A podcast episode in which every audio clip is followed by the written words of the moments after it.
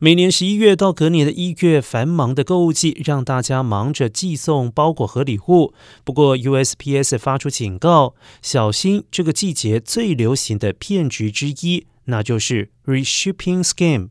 通常诈骗手法是民众收到一封信或者是包裹，被要求把它们转寄给其他人。但是这些物品通常是用偷来的卡片购买的，有时候还会收到伪造的支票和汇票，要求存进你的银行账户，可以保留一部分钱，